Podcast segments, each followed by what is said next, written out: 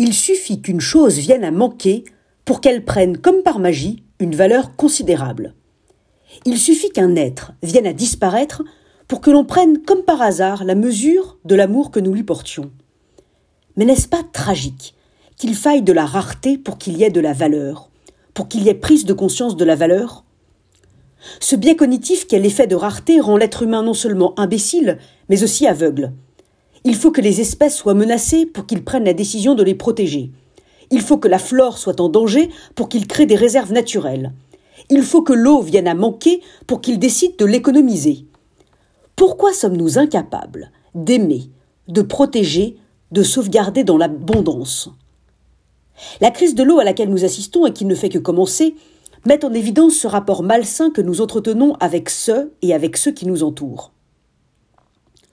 Or, plus l'eau se fera rare, et plus la guerre de ses usages, ou plutôt la guerre des légitimités des usages, va s'accroître, nécessitant la mise en place d'une véritable gouvernance partagée entre les différentes parties prenantes.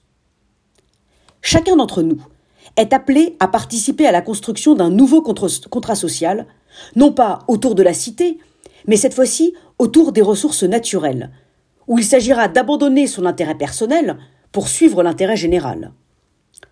Le philosophe Hans Jonas rappelle très justement que notre éthique est focalisée sur les, sur les actions humaines. Tu ne tueras point, tu aimeras ton prochain comme toi-même, tu ne mentiras point. Ce qui signifie que notre éthique est une éthique anthropocentrique. La nature n'est donc pas l'objet de l'éthique. Elle n'est donc pas un objet de la responsabilité. Or, il va nous falloir renverser cette éthique anthropocentrique si étroite et minuscule pour l'élargir au monde.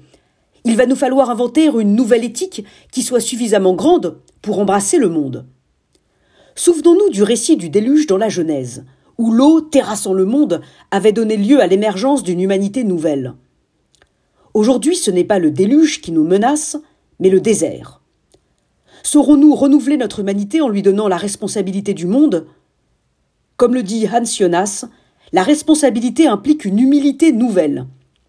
Pas une humilité de la petitesse comme celle d'autrefois, mais l'humilité qu'exige la grandeur excessive de notre pouvoir.